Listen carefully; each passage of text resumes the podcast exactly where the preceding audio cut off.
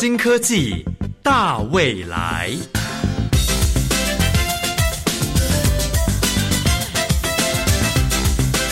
科技的进步让你看得见未来，深入浅出的介绍让你听得懂科技。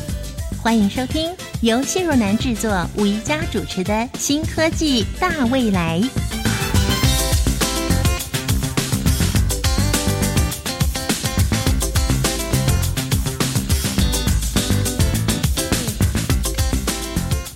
发展科技，造福全球；认识新科技，迎向大未来。各位亲爱的朋友，已经开始放暑假了，但是我相信每一个人呢，都有一种感觉，这是一个很闷的暑假。好，超过一年的时间，新冠疫情蔓延，全球确诊的人数超过了一亿六千人，而死亡的人数呢，也已经超过了三百万人。各国的科学家，包括我们台湾，都非常努力的在研究出疫苗，希望能够把感染的人数降到最低。而在国外呢，也有一些刚开始疫情非常严重的国家，像是美国，目前都已经控制下来了。所以说，不管是民生的需要，或者是国家发展，科技都是相当重要的。欢迎朋友们锁定。新科技大未来节目，我们将为大家介绍台湾最新的科技发展。今天要带给大家的这一项，也许在你的车上就有喽。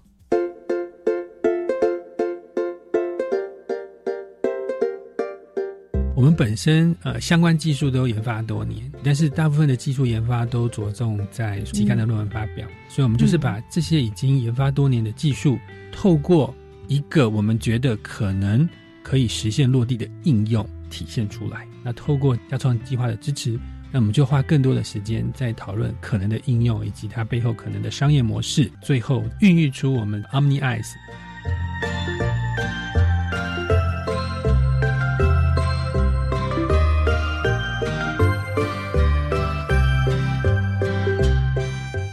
今天新科技大未来节目呢，要为大家介绍一项 AI 影像行车管理系统。这是由国立台湾大学电机系周俊廷副教授与台大资讯工程学系资讯网络与多媒体研究所的两位教授庞爱军教授以及林守德教授共同组成的这个团队，英文名称 Omni Eyes，他们成功的开发了一套系统。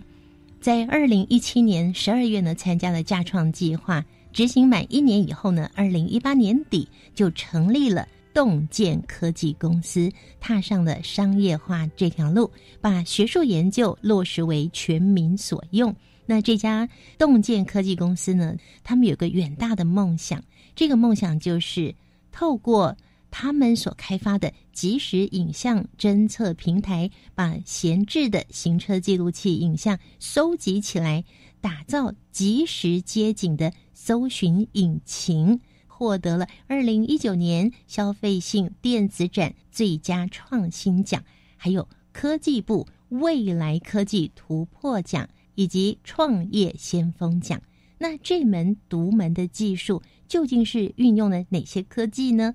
这项技术未来又将怎么样可以达到全国民众都能够受惠的目标呢？我们邀请到洞见科技执行长，同时也是台湾大学电信所与电机系的周俊廷副教授。您好，主持人你好，周教授来给我们介绍这项 AI 影像行车管理系统，它究竟是什么样的技术呢？简单来说呢，它就是把行车记录器或是手机。拍到了这个即时的影像呢，透过我们叫做人工智慧的视觉影像辨识的技术呢，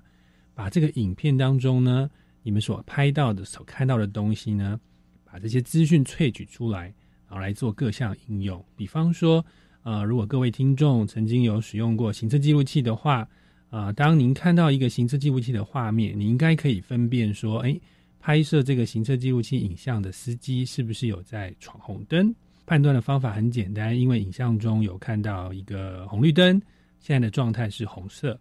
然后这个画面中不断的往前，车子不断的往前移动，最后呢，车子没有停下来，并且通过了那个红绿灯，你就可以知道说这个司机现在闯了红闯灯。红灯了。没错，嗯啊，那一般人可以看到这件事情呢，我们的人工影像视觉的辨识系统呢，也可以被训练来做这件事情啊。比方说，我们就会教视觉系统呢去看哪里有红绿灯，所以在看影片的时候，它就不断的在找红绿灯，不断的在找红绿灯。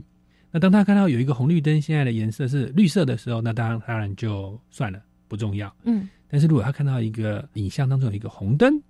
这时候他就会开始去注意这台车子的速度。嗯是不是有停止？如果在这整个过程当中呢，红绿灯一直存在，而且车子的速度一直都没有变成零，而且最后这个红绿灯消失的话，那我们这个模型本身，或是我们的视觉系统本身就可以知道说，哦，这个司机闯红灯了，确定闯红灯确定。闯红灯。right？嗯那这件事情被确定以后呢，我们的这个城市呢，就会把刚刚闯红灯前跟闯红灯后啊、约略十五秒的这个影片呢，把它剪辑下来，嗯，透过行动网络回传到，比方说客户现在是物流业者嗯好的这个行控中心当中，那这些行控中心的这个管理人员就可以及时的知道说，哦吼，现在司机已经闯红灯，嗯那这样他们就可以针对这些行为来做适当的教育。那针对这些呃从来都不闯红灯的优良司机，也可以作为一种奖励的奖励给奖金。没错嗯。啊、像我们现在我们公司呢，其实有提供给我们的客户每个月有一个叫做优良驾驶啊，就像你们去啊一般素食商店或者是去美式大卖场有一个嗯。本月最佳销售人员，啊我们也是用这样子的方式，但是是透过我们所提供的非常明确的 AI 的这些记录，让这个奖赏的依据啊不再只是靠一般这个管理者的印象或是偏好，而是实实在在啊可以被依循、可以被验证的数据嗯。来作为不管是啊惩罚或者是奖励这些驾驶。嗯哼，这个画面会说话，没对不对错？，而且说的是实话，是你篡改不了的。没有错，就是之前我们的业者常常遇到的一个问题，就是在没有影像之前，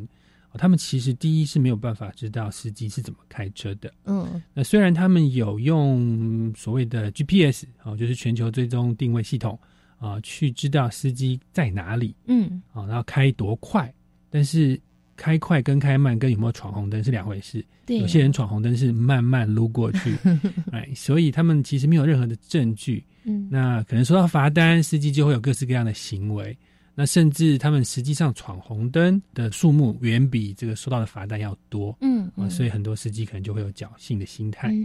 啊。那这个一直都是车队管理一个非常大很的头痛的对问题，是一个黑数对啊，来是一个盲点。嗯哼那就像主持人所说的，画面会说话对啊。当你把一个闯红的画面给司机看的时候，无啊话可说。根据我们的经验，司机就默默的接受这件事情，嗯然后呃，尝试着用不同的方法来改进这些行为。嗯，哎，我发现这样子的一个研发技术啊，还可以降低我们台湾在交通上的一个死亡车祸的数量。哎，呃，完全正确、嗯就是其实我们有仔细的去看一下，在过去啊、台湾我们所谓的 A one 车祸，A one 就是有在事故当中有死亡的这种车祸，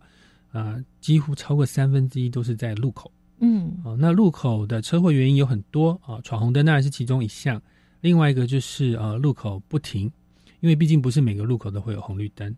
啊。但是其实政府呢，为了避免这件事情呢，它都会在路口呢标示，不管是在地上还是交通号志，都会请你停。可是我们发现，大部分的司机呢都赶时间，赶时间，对，啊，但是这东西如果在美国，如果听众朋友有在美国居住的话，这些我们所谓的 stop signs，它是一定要停啊、嗯那你不停就是几百块美金的罚单。嗯哼像我我以前留学工作在美国啊，每个车子到 stop sign 是所有人都不愿意动嗯啊，是因为怕这个会撞到别人这样子。嗯那我们发现说，因为这个路口不停，产生非常多的车祸。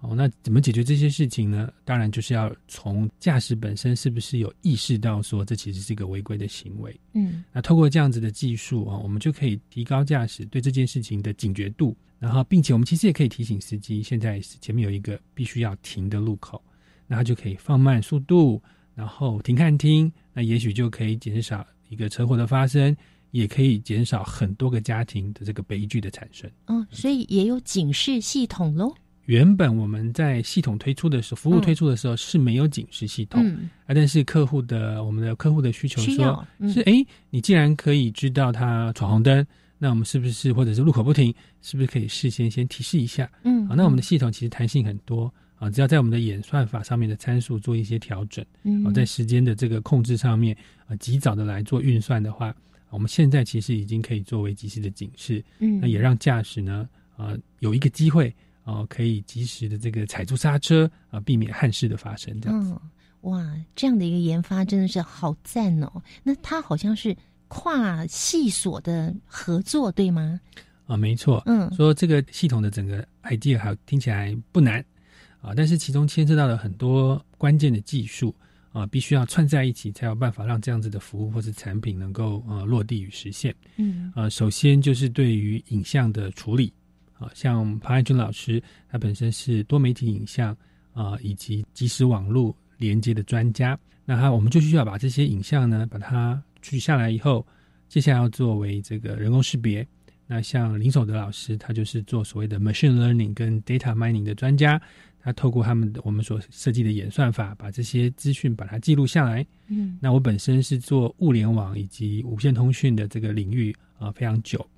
那这些资讯呢，要怎么样及时的回传到云端？啊、怎么样能够减少上传的这些资讯量？嗯，啊、其实都是非常多的议题。那结合这些技术呢，才有办法把刚才那个听起来很简单，而且非常有 make sense 的这样子的 solution 呢，啊，把它落实出来。那你们三位当时怎么会想要一起来研发这样的一个系统？那个出发点是什么？是什么刺激了你们说想要来做这样的一个研发呢？诚如刚才我跟主持人所说的，我们三个人的背景领域都有所不同啊。那在各自的领域，其实本身也耕耘多年。那刚好在二零一七年底的时候，陈部长那时候的这个啊，那那时候他还是教育部次长啊，他的一个擘画下提出了一个叫做啊架创计划，然后就是希望说这个在学校的这个教授们啊，可以走出学术的金字塔或是象牙塔。嗯啊，能够走出来，把这些技术能够落实啊，能够把它产业化啊，除了提升国家的竞争力以外，也可以让这些啊民众可以享受到各式各样的这些技术。嗯所以我们就申请了这样子的计划。经过一小段的这个努力与波折，我们也嗯拿到这个计划的这个支持。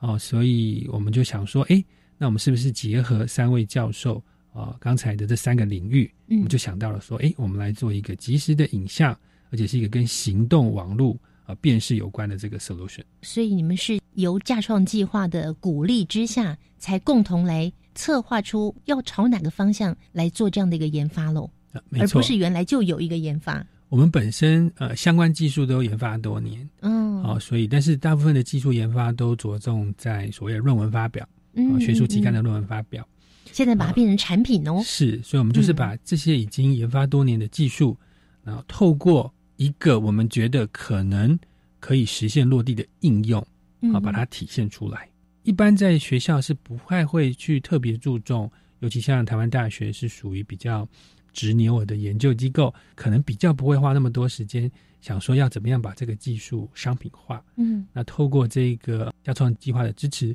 我们其实花更多的时间，呃，不是在技术本身，因为这我们毕竟技术本身的底蕴比较够，了。是，嗯那我们就花更多的时间在讨论可能的应用以及它背后可能的商业模式啊，在这样子的技术跟商业模式跟应用的激荡之下，啊，才会最后这个孕育出我们这个 Omni Eyes 这样子的一个技术以及它的公司。您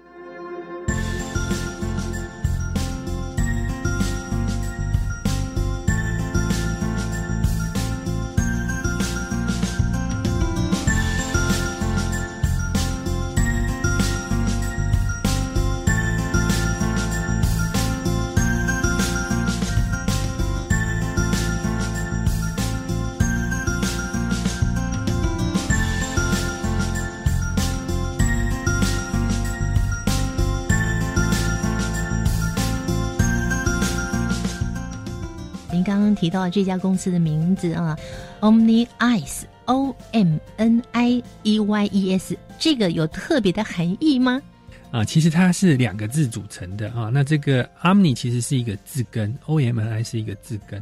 啊，它其实就是呃连接到的字，通常就是像 omnipresent，是无所不在、无所不能的意思哦啊。，所以 omni 有一个全能的概的意思，嗯哼，这是英文的字根。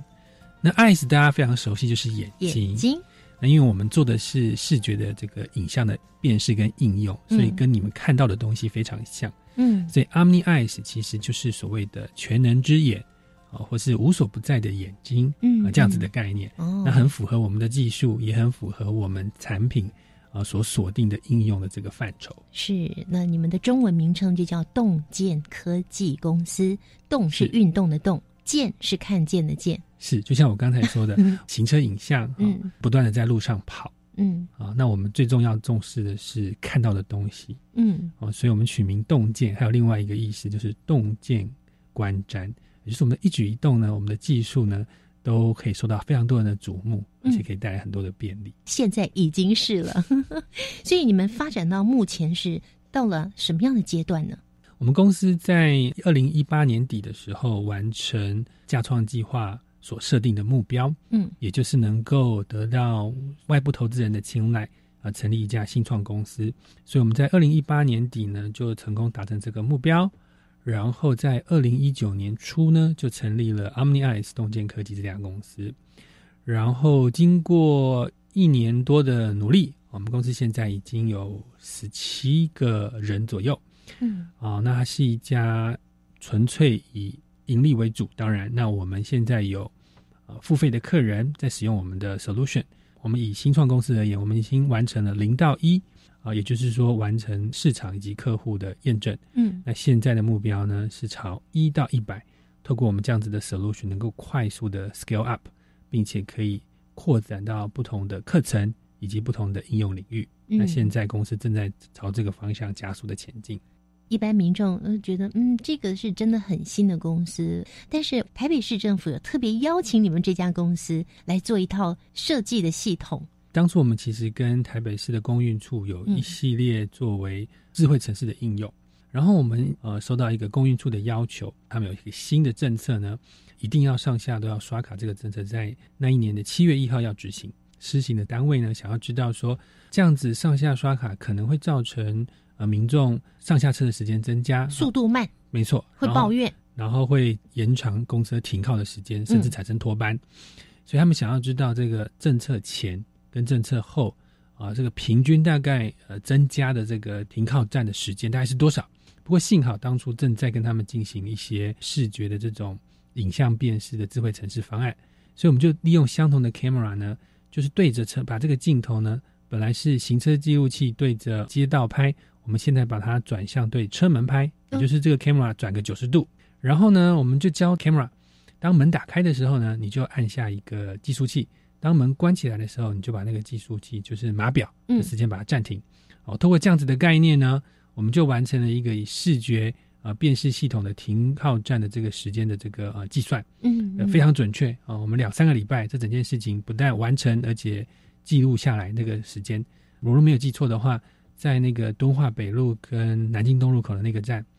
平均在尖峰时间呢，停车的时间可以多了将近二十秒。嗯，那这些数据呢，也可以提供公运处在做这些政策事情的时候的一些参考。那这个成果他们还蛮满意的。这个所运用到的视觉影像辨识技术，跟我们今天要介绍给大家的这一项 AI 影像行车管理系统有什么关联呢？如果我们在一部影片当中呢，可以看到司机本身有没有在闯红灯，所以我如果今天我给你另外一部影片，那让你看说这部影片门开的时候你按下码表，门关起来的时候你把码表暂停，我相信绝大多数的听众也都做得到啊。所以这项的应用跟刚才闯红灯的应用本质上其实是一模一样的，也就是从一部影片当中找到你所有兴趣的事件。嗯然后这个事件呢，你把它记录下来，然后这些事件呢，就可以组成各式各样你有兴趣的资料。嗯比方说，在闯红灯那个案子、那个例、那个应用里面呢，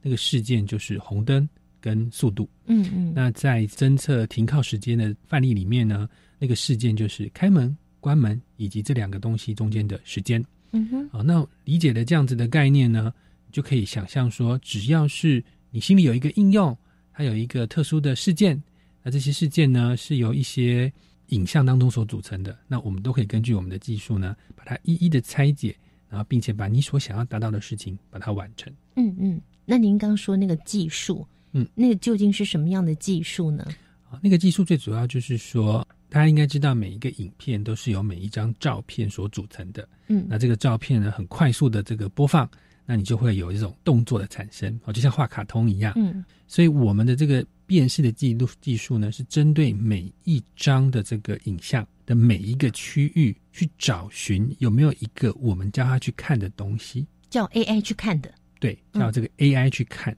那他你要先教他。对那这个 AI 的技术呢，基本上呢，你就是各位听众回想一下，您小时候是怎么样知道，呃，耳朵大大、鼻子长长的动物叫做大象？嗯，就是看了以后有大人告诉你啊，没错，就是每一次去动物园的时候，大人就会跟你说：“哎，弟弟，那边有一只大象。”然后就指着你看大象。嗯那你看，哎，这么多动物园里面，到底大象在哪里？他就会指出一个区域里面有一个东西会动，他就跟你说大象。所以你就记住哦，原来那是大象。啊、可是因为每只大象长得也不太一样哦，对，，right？所以下一次你在看卡通影片的时候，里面他就会说：“弟弟，你看，这是我们上次看到动物园的大象。”那你就看到说：“哦，原来这个也叫大象。”嗯然后下次你再看图画书的时候，你又看到说：“哎，这个影片里面又有另外一只大象。”那你们妈妈就说：“你看，这就是那个大象。”所以小朋友就是不断不断的看到某一个画面当中的某一个区域，所有人都叫它大象。这个经年累月看过一千只类似这种东西以后，有些是从屁股，有些是从头，有些是从前面，有些从后面，看了这么多以后，下一次你带他去动物园的时候，他就会说：“妈妈，那边有一只大象。”并且把它的位置指出来。嗯好，嗯那这个过程其实就是 AI 在做的事情。嗯啊，所以所有的 model 都是一样的，我们就是要给他看非常多、非常多、非常多红绿灯的照片。有些是在这个路口，有些是在晚上，有些是在白天，有时候是这个角度，有时候是那个角度。当你给他看了一千次以后呢，他就会把它记下来。真的要看一千次吗啊、吗？其实不止，其实不止，止啊对，大家要看个好几万张以上的照片，哦，他就会根据你所给他的区域、嗯颜色、形状以及背景的差异啊，不断的去学习。那透过我们所谓的深层的这种人工智慧网络啊，把这件事情把它记下来。嗯那下次呢，他看到一张完全没有看过的画面，他就会根据他所学到的这些特征啊，去把那个大象把它找出来。嗯那在我们的应用里面，就是把一个关起来的门、开起来的门、红灯啊，或是停啊，在路上这个标识，把它学习起来。嗯啊，整个 AI 的这个技术本质就是用这样子的方式来完成的。那我们公司一个比较特殊的地方，就是说，刚才那个 AI 其实所有人都可以做，你只要给他够多的照片，给他好多好多的电脑，让他去算，让他去学，都可以学起来。啊，但是如果这个东西呢，要把它放在车子里面，就会遇到一些问题。什么问题？首先，车子没有一个很厉害的电脑来帮你去做计算，所以怎么样把这个 model，就是我们的这个 AI 的辨识模型，把它做的非常的简单啊，一般的这种简单的这个行车记录器啊，或者是一般的手机都可以跑，那就有很多的学问在里面嗯啊。也就是说，你要把一份教材把它弄得很简单，对，让小朋友也可以能够懂。弄能够懂，那这个嗯就是它的困难所在。我相信你们一定是花了相当多的时间来进行这项技术的研发。那这研发的过程，还有目前正在使用的状况是怎么样的呢？我们留到下一个阶段介绍给听众朋友喽。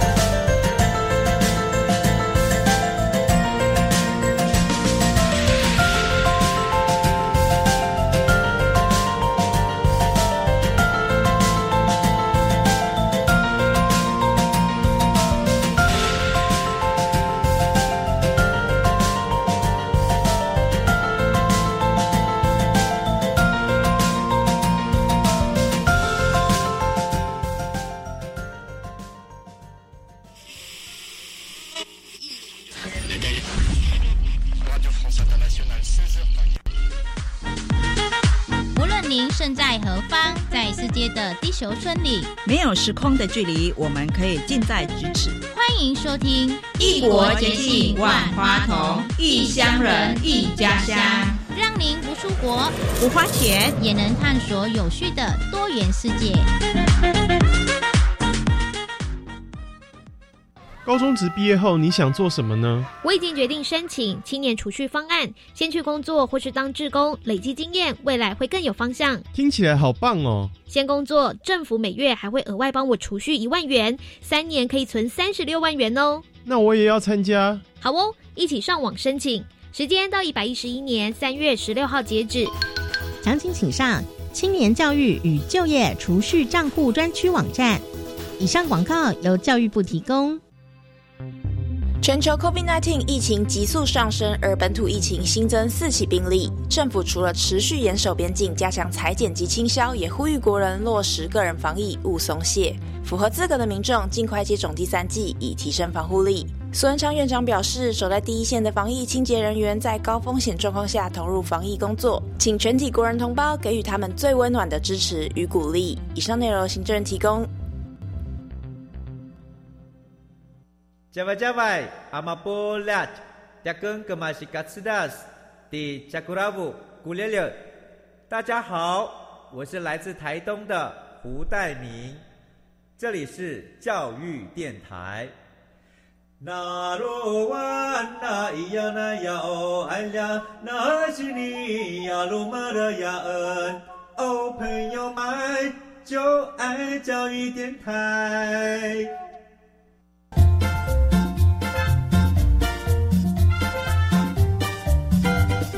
新科技大未来，每个星期三上午十一点零五分，与你在教育电台的频道上认识新科技，迎接大未来。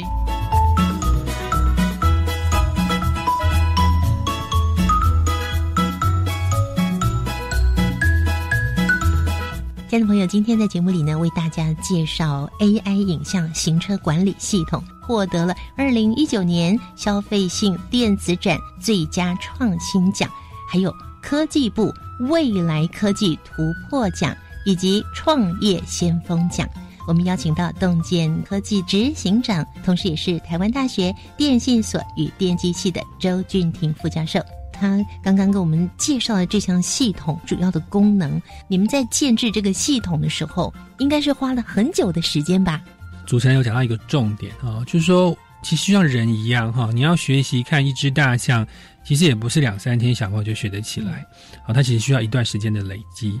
所以这整件事情当中，一个很重要的症结点就是说，我们怎么有办法找到这么多的影像来喂给我们的这个模型去学习？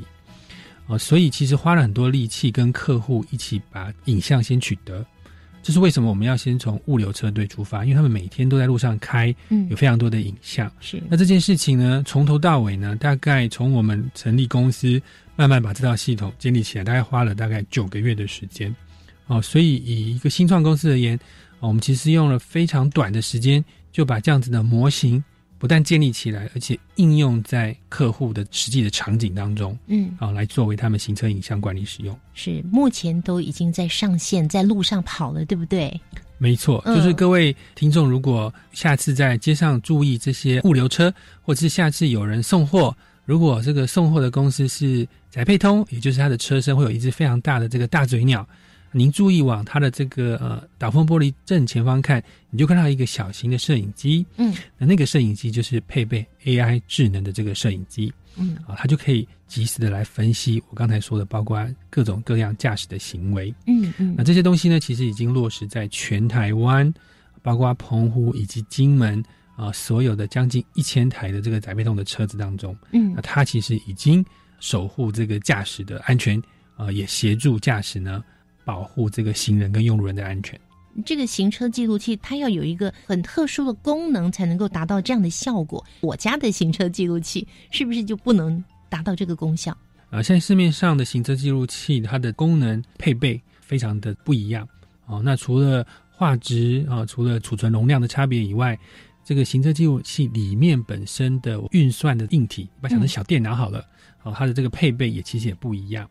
那要能够进行我们动件的自动的影像辨识系统呢，我们叫 CPU 好了啊，它其实不是 CPU 啦，我只是说啊，简单的让这个听众了解，就是那个 CPU 呢，它的等级呢，可能要到达某一定的程度啊，所以不是所有听完这个节目以后，下次就跟我说，哎，那我们也希望我们这个行车的这个记录器有这样子的功能，那是没有办法的。好，那像我们的宅配通，他们所使用的行车记录器呢？其实也不是非常昂贵，但是就是规格会比较高，嗯，可能大概要八千块到一万五当中这样子的一个行车记录系统，哦，那可以及时联网。那这样子就很难普及了耶。那当然我们也有想到这个问题啊，因为毕竟不是所有的民众啊，甚至不是所有的我们的客户都有这个能力或者是有这个意愿来负担这么呃相对于现在市面的这行车记录器比较昂贵的这个设备，嗯，所以公司现在也正在研发。把刚才这样子的所有的各式各样的功能以及能力呢，整合到一个智慧型手机 A P P 的这个模式，然后 App 的模式，没错。所以下次呢，只要你的这个手机把它放在这个挡风玻璃上面啊，下载我们的 App，那它就可以幻化成是一不但是一个即时联网的行车记录器，更是一个能够进行 A I 影像，那守护您自己也守护用路人安全的一个非常厉害的呃法宝。嗯，现在已经有了吗？这个 app，呃，我们的 app 其实已经开发完成啊，所以现在我的手机就下载这样子的 app。那每一天我在开车的时候呢，我就在测试这样子的一个应用。整个功能其实已经差不多，我们就是在找寻更适合的这个应用场景跟时机呢。呃，也许我们就会很快的呢，把这样子的功能呢，陆陆续续释放出来。我在你们给我的资料里面看到。说你们非常期待，当商用跟消费者端都成为洞见科技的图资搜集者的时候，就是非常令人兴奋的挖金矿的阶段。哎，我不太懂为什么说是挖金矿呢？呃，这个行车影像呢，现在呢其实是一种非常被动的一个设备跟它的使用方式，意思就是说，你只有在车祸的时候，你才会去。想要把这个东西拿出来看，那的确，车祸一旦发生，这个影像就像金矿一样，对你而言非常有价值。嗯嗯，啊，可能可以作为肇事责任的鉴定以及一些赔偿的依据。所以这些影像其实是在某些特殊的时候，它其实是含金量非常高的。不过各位听众回想一下，过去一年或是两年当中，您发生了多少次车祸？没有，我想次数应该不多。对呀，对呀，是不是？所以啊，这些所谓有价值的东西呢，好像其实不存在。但是，就像我刚才说的，其实您所拍到的影像，也许对你而言没有价值，但是对别人很有价值。比方说，你可能你的行车记录器拍摄到别人车祸，但是你没有车祸，你可能开过去就走了。嗯，但是这项影像呢，可能对别人非常有价值，所以我们可能看到说，哎，这个有些人发生车祸以后，就在网络上说，哎，跪求某一个时间的这个行车记录影像。啊，因为谁谁谁可能被撞到，嗯，那这个过程当中呢，我想大家都知道，其实是一个非常痛苦，而且可能只能祈求上天刚好有一个好心人把这样子的影像提供出来。对，因为他这个讯息没有办法达到每一个人嘛，所以这个也许经过的人他根本没看到这个讯息啊，是，甚至说他可能也不知道说这边有发生车祸。对对对，对。但是你想想看，说如果我们类似像 Google 的那个模式，我们把这些影像呢，透过什么样子的方式把它集中起来，下一次如果有人。啊，需要这段影片的时候呢，你就可以透过一个 App、一个网络的方式呢，就把这个影片呢提供到有需要人的手上。嗯，但其实就是无时无刻呢，就把这些对你而言没有价值的东西呢，直接马上变成是一个非常有价值的东西，对于其他人或是对于社会。我再举一个例子，听众可能曾经使用过 Google 的街景服务。那这 Google 街景服务呢，有一个好处就是说，你可能像我今天来教育广播电台，我除了知道这个主持人给我的地址以外，我其实不知道教育电台外观长得是圆是方，所以我可以透过这个 Google Map 即时街景，我可以知道说，哦，原来它其实非常靠近植物园啊，那它这个外观是一个非常古色古香的建筑物，那这个就可以让用路人或使用者在还没有去的时候，就可以对当地的环境有一个初步的了解。嗯嗯，啊，这其实是一个非常便民，而且至少对我而言是一个非常。好用的服务，但是呢，一般的这个街景呢，变化其实非常快的。以今天这个南海路现在正在做万大施工，对，万大线正在施工。嗯，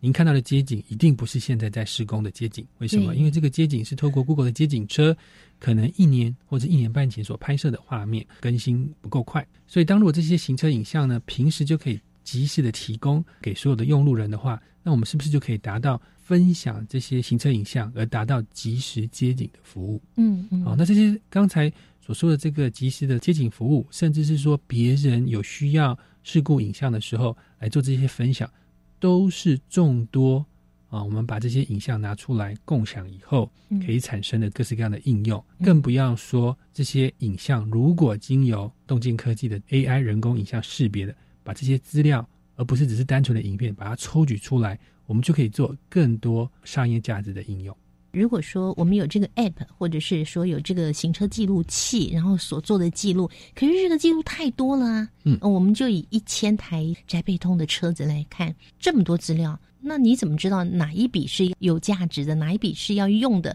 怎么去辨别它？是，这是一个非常好的问题哈。就是说，呃，路上这个拍到的东西，这个。百百种啊，那你最笨的方式就是把所有的影像都存起来，然后往回传。那这样会造成两个问题。第一个问题是上传的这个频宽要非常的大，嗯，好，那这个不管是你我或者是这个我们商业客户，就要承担巨大的这个上网费用啊。就算是吃到饱好了，把这些影片回传到云端以后，也会产生很多储存的费用以及计算的费用啊。就是你让云端呢来看一堆没有用的资料，那你就花了很多钱，然后什么事情都没发生，嗯。啊，我们不是用这样子的方式来做，我们的这个 AI 的这个影像的这个辨识系统呢，或者这个软体呢，其实它是在每一台车子影像收集到之后，就把这些资料先把它处理过，只把有用的资讯往回传。那例如，对比方说，像我们现在在交通的应用而言啊，如果现在路上没有什么特别的交通状况，其实你就不用回传任何东西。但是当现在如果发生交通产生拥挤，嗯，我们就可以辨识它是因为车祸，还是因为事故，还是因为施工，好，把这些资讯回传。当你收到这个即时资讯的时候，你在做导航的时候，你就可以知道说，哦，OK，这边其实只是一个非常长的红灯，那你就等一下，嗯，或者说其实这是一个事故，要很久才有办法排除，啊，你就可以啊进行一些事先的这个避道的动作，嗯，你就不用看着这个 Google 的地图，然后红红的，然后你去猜，嗯，它现在是塞车。还是是事故，他也不还是是红灯，因为他也不知道。对，好，那有这些资讯以后，你就可以有更好的判断。嗯，甚至在导航的时候呢，他就不会帮你往那个方向导航。所以下次这些路段呢，就不是再是颜色，而是一个非常呃具有及时资讯啊，能够提供用路人啊做各种判断的一些资讯的基础。嗯，清楚的告诉你是发生了什么事。没错。另外，我在使用那个 Google Map 的时候，我有一个困难点，比方说，他说。往东行驶一百 公尺，对于我这东西南北搞不清楚的人来讲，我觉得好痛苦啊。或者是说，哎，他我到了那个地方，然后我要右转，结果我错过了，所以有有很多的困难。那你们的系统是不是可以很精准的告诉我说，我该在什么地方？因为你说视觉嘛，是是不是在巷口有有一家什么店呢，或者什么？没错啊，这个其实。呃，刚才主持人所提到的这个所谓导航问题呢，其实是现在很多的这个导航的这个应用服务呢，想要解决的问题。好，那大家现在大部分都是依赖地图以及距离来这个提示这个呃驾驶要怎么样开。对，我们常常我自己本身也是这样子啊，常常错过了路口，或者是太早转。好，那现在当然有很多的 solution 来解决这个问题啊，比方说 Google 其实最近也提出了用语音。啊，来提示你的方式，比方说他会跟你说前方 Seven Eleven，请右转。好，那这样子的提示呢，可能就对用路人有一个比较明确。明确，他说哦，我可能不知道一百五十公尺是多远，right？但是我至少知道是 Seven Eleven，请右转这样子。好，所以某种程度解决了这个问题。但是呢，其实它虽然某种程度的减轻这个问题的发生，但是其实核心呢，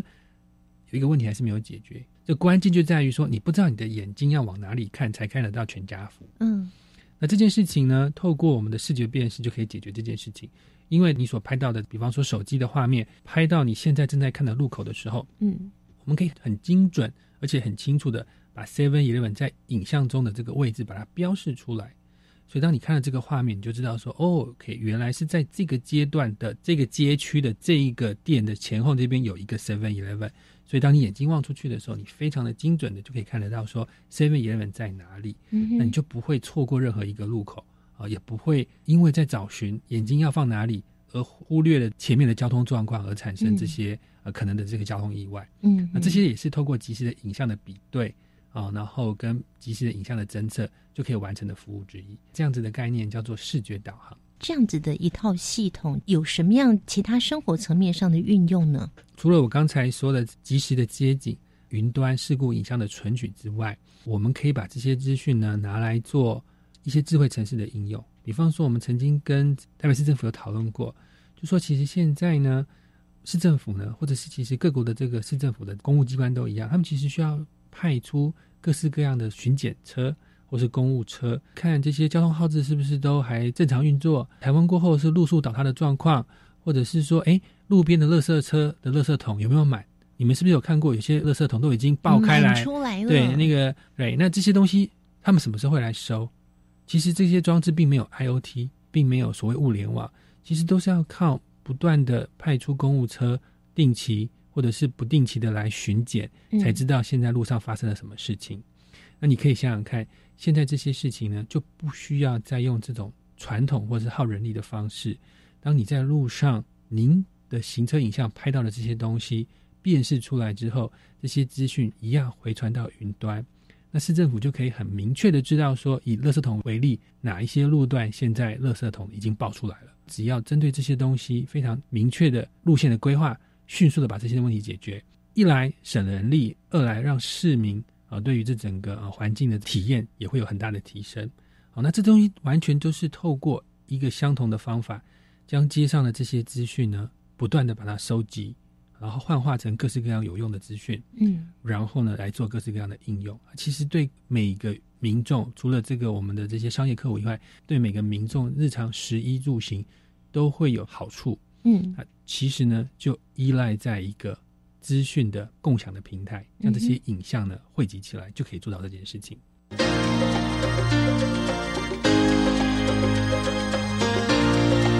科技好生活。透过这样子的平台，我们希望根据我们的这个资讯，让所有的这些第三方业者呢，能够根据我们的资讯呢，打造出各式各样的应用。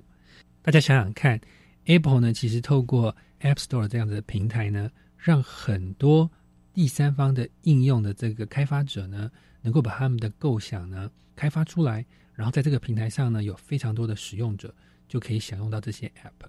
那我们要打造的这个资讯共享以及影像共享平台，也是希望达到相同的这个概念。当我们有这么多的即时的影像出来，我们会把这些影像呢，透过我们 API，也就是使用者开发界面的方式呢，可以提供给各式各样有兴趣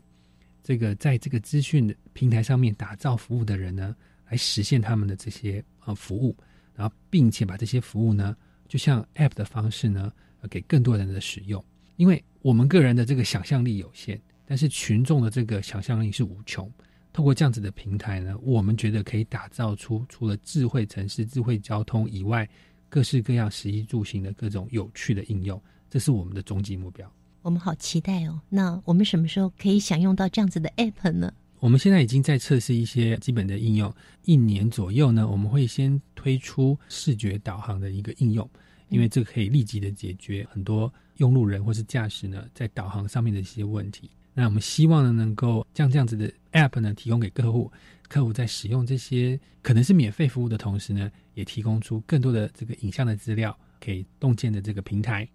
今天非常感谢周俊廷副教授为我们带来科技部架创计划下所成立的洞见科技公司，由周教授和庞爱军教授、林守德教授结合了三位不同领域的专长，共同开发出 AI 影像行车管理系统。简单的说，就是把行车记录器变聪明，并且透过资讯共享，延伸出更多方的运用。早日达到智慧交通以及智慧城市的目标。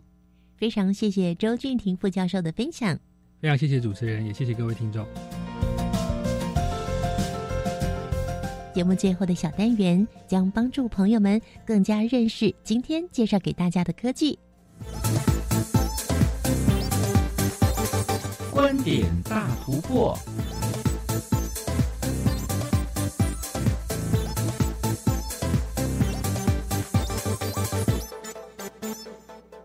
欢迎来到今天的观点大突破，我是方如。我们邀请到台大资讯工程学系教授，兼任电机资讯学院副院长庞爱军教授，谈到视觉辨识即时影像侦测。教授表示，其实现在很多车子上就装有类似的功能，如果能与网络连接，就能创造出商机无限的服务网。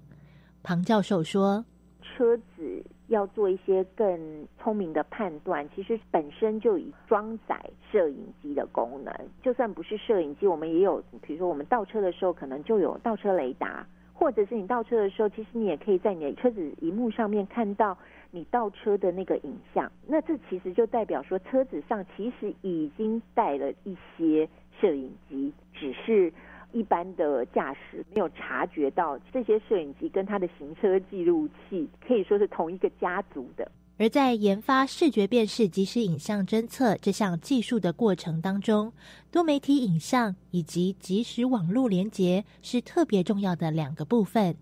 特别提到多媒体影像的部分，当然就是比较着重于影片跟照片。那看这些影片，其实有一个最大的挑战。就是你今天连上网络的时候，那个网络是不是有办法把这么多的资料在很短的时间里面，让你在看影片的时候非常的流畅？所以这也就是为什么我们会需要即时网络连接。那这件事情困难的地方是在于，如果你是拿着手机，你可能在移动，那在移动的过程中，讯号有时候好，有时候差。所以如果你还要在这个过程中能够确保你的网络连接是。非常的这个平顺，然后让你在欣赏你的多媒体的影片的时候呢，它是非常流畅的。那这个部分其实，在技术上就会面临到很大的挑战。这也就是为什么资讯或者电机领域的老师们，其实有很多实验室都是在做这方面的研究。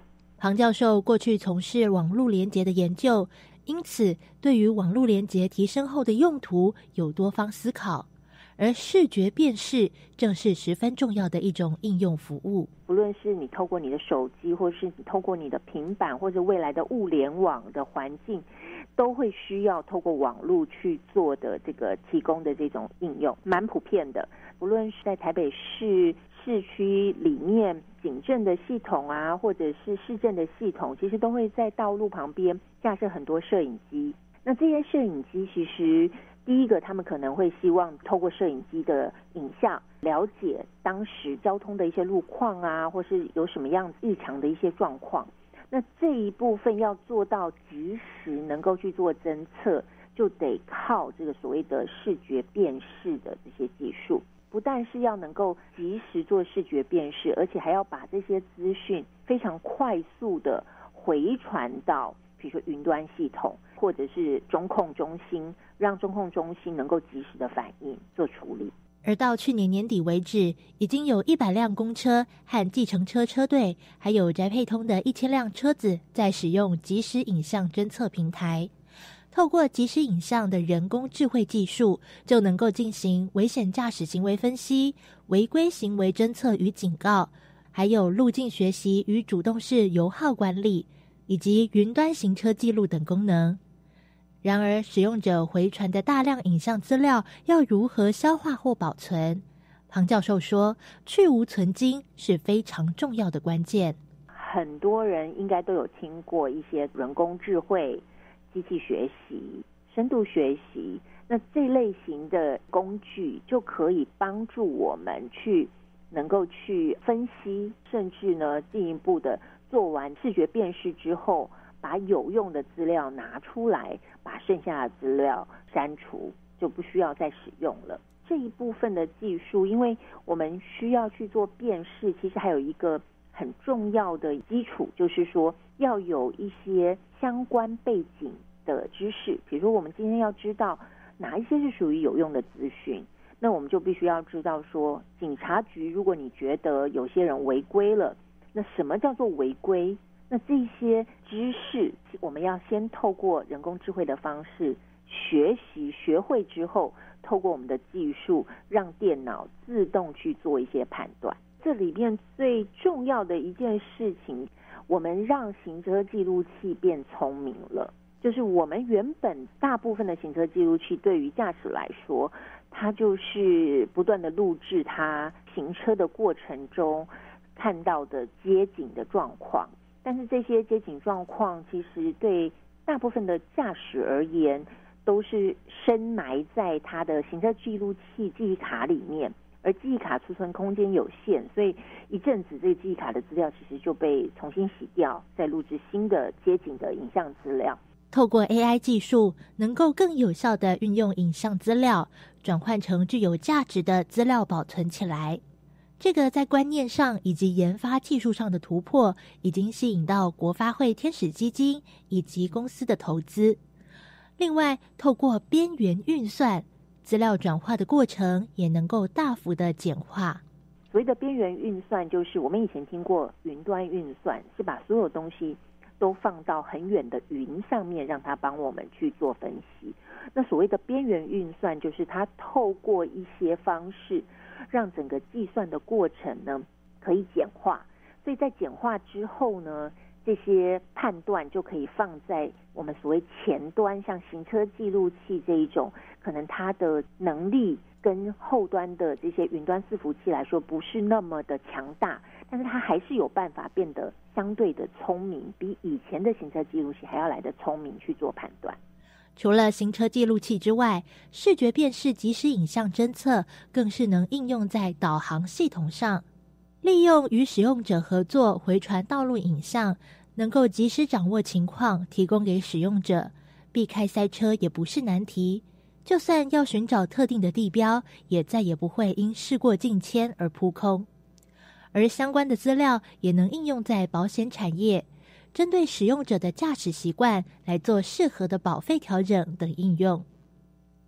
接下来，五 G 时代的来临，更让这个即时影像侦测系统的延伸发展更具有可看性。从四 G 的系统升级到未来的五 G 系统，其中有一个大家觉得最不一样的地方，就是五 G 系统它能够提供边缘运算的能力。我们的这一套平台所研发出来的技术，其实是跟五 G 要发展的技术可以说是百分之百的契合在一起。不久以后，我们可以预期的就是电动车，或者是未来自驾车。